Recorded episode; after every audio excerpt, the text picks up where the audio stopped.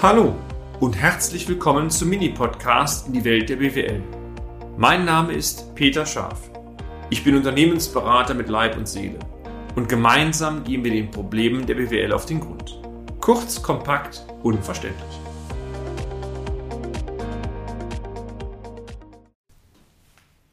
Wie lese ich eine, eine Überschussrechnung richtig? Teil 2. Die Tatsache, dass Sie, meine sehr verehrten Damen und Herren, auch heute wieder dabei sind, zeigt uns einmal eines mehr als deutlich. Wir haben anscheinend mit dem Thema Einnahmenüberschussrechnung Ihr Interesse geweckt. Genau das war auch unser Ziel. Bevor wir das erläutern, bitten wir Sie zunächst einmal, sich einen Kontoauszug Ihrer Bank oder Sparkasse vorzunehmen. Wann erscheinen denn die Bewegungen auf diesem Konto? Richtig, genau dann, wenn Sie Geld bekommen oder Geld ausgeben. Ihren Kontoauszug oder genauer gesagt das, was Sie sehen, spiegelt letztendlich ausschließlich Ihr Einnahmen oder Ihr Ausgabenverhalten wider. Genau nach dieser Logik tickt auch die Einnahmenüberschussrechnung. Der Fachbegriff hierfür lautet Zufluss-Abflussprinzip. Erst dann, wenn Ihr Unternehmen Geld vereinnahmt, das heißt Geld fließt, Sie Einnahmen erzielen oder Sie Geld ausgeben, erst dann werden steuerlich relevante Geschäftsvorfälle erzeugt. Natürlich, wie sollte es auch anders sein, wird diese Grundnorm durch einige Besonderheiten durchbrochen. So sind beispielsweise Investitionen, sofern sie über dieser GWG-Grenze liegen, keine Betriebsausgaben. Da wäre ja noch schöner übrigens, wenn Sie sich ein schickes, flottes Auto kaufen und dann das Auto im Jahr der Anschaffung direkt als Aufwand absetzen könnten, wäre genial. Sie würden nie Steuern zahlen, aber ich glaube, da spielt der Staat nicht mit.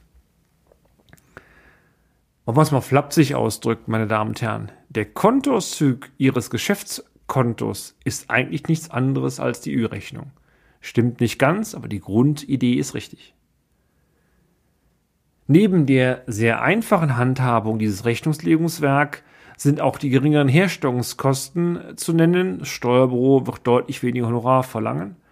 Und damit hat das Rechnungslegungswerk auch einige Vorteile. Wäre das nicht schön, wenn beispielsweise alle Rechnungen, die Sie als Unternehmen stellen, auch tatsächlich von den Kunden direkt bezahlt würden? Ein Traum, finde ich zumindest. Die Realität, ich glaube, da können einige ein Liedchen von singen, sieht leider völlig anders aus.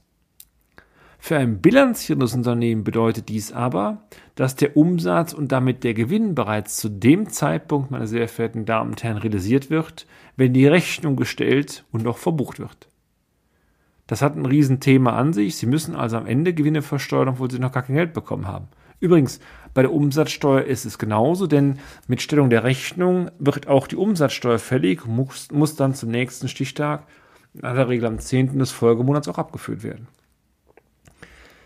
Wenn die Kunden sich, also wenn sich ihre Kunden aber jetzt besonders viel Zeit lassen, wird's doppelt blöd für sie, denn sie müssen Gewerbesteuer gegebenenfalls zahlen, sie müssen die Körperschaftssteuer zahlen, sie warten auf ihr Geld und obendrein, ja, gucken sie in die Röhre und Staat hält sie an ihnen schadlos. Kann es nicht sein, so ist aber unser Steuerrecht.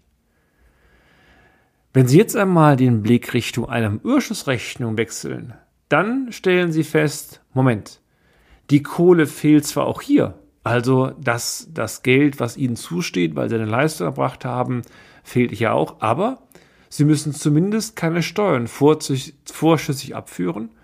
Und das ist zumindest, wie ich finde, ein kleiner Groß Trost bei einem großen Problem. Kommen wir mal auf eine weitere Besonderheit. Stichwort Gewinnverzerrung durch Umsatzsteuer.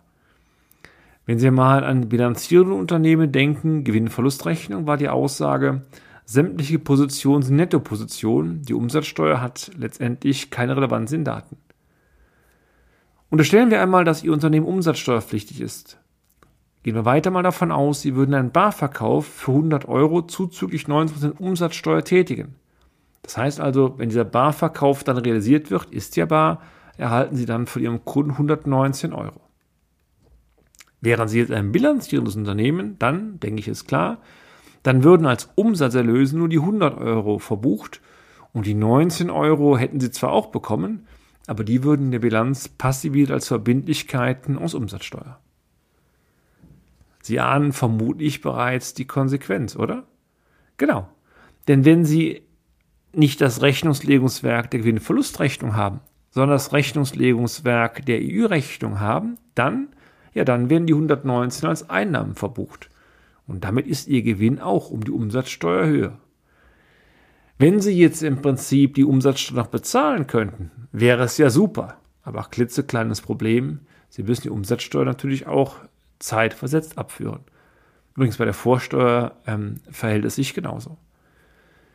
Wenn wir mal unterstellen, dass Sie hoffentlich mehr Einnahmen generieren, als Sie Kosten und damit Vorsteuer haben, dann müsste sich eigentlich eine Zahllast ergeben, also eine Verbindlichkeit ergeben, die Sie dem Vaterstaat, dem Finanzamt abführen müssen.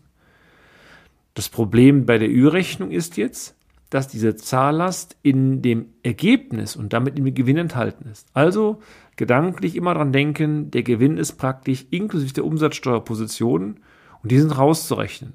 Führt in aller Regel dazu, dass der echte Gewinn um die Zahllast kleiner ist, aber es kann auch andere Positionen geben. Kommen wir mal zu einer anderen Frage. Wie ist denn nun das Ergebnis der Ü-Rechnung zu interpretieren? festgehalten werden kann, dass die Ü-Rechnung halt eben in vielen Fällen keine Aussage darüber zulässt, welcher Gewinn konkret erwirtschaftet worden ist.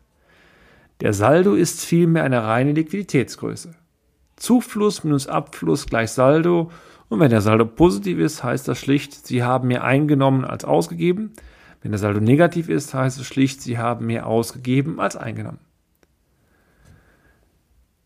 Liquiditätsmäßig mag die Betrachtung ja stimmen, ertragsmäßig aber nicht zwingend.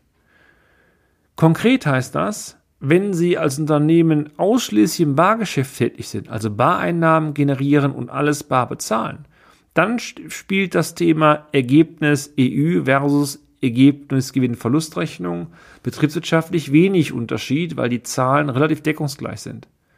Wenn Sie die Aussage rumdrehen, Je stärker Ihr Unternehmen aber von einem Bargeschäft weg ist, je länger beispielsweise der Leistungsprozess dauert oder je länger Sie auf Ihr Geld warten oder je länger Sie sich Zeit lassen, Ihre Verbindlichkeiten zu bezahlen, je stärker weichen beide Positionen entsprechend ab.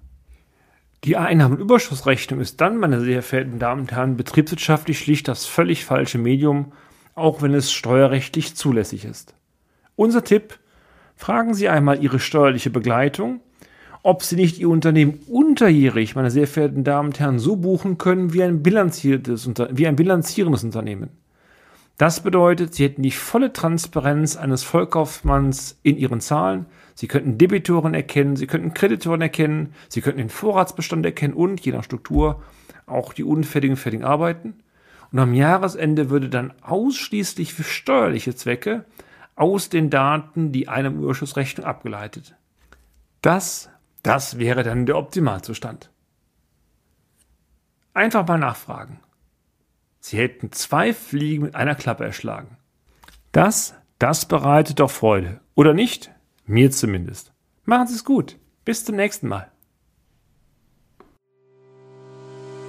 Und damit sind wir auch schon am Ende des heutigen Podcasts. Haben wir Ihr Interesse geweckt? Fein dann besuchen Sie uns doch einmal auf unserer Homepage unter www.scharf-office.de und schalten Sie auch beim nächsten Mal wieder ein auf eine kleine Reise in die Welt der BWL. Ihr Peter Scharf.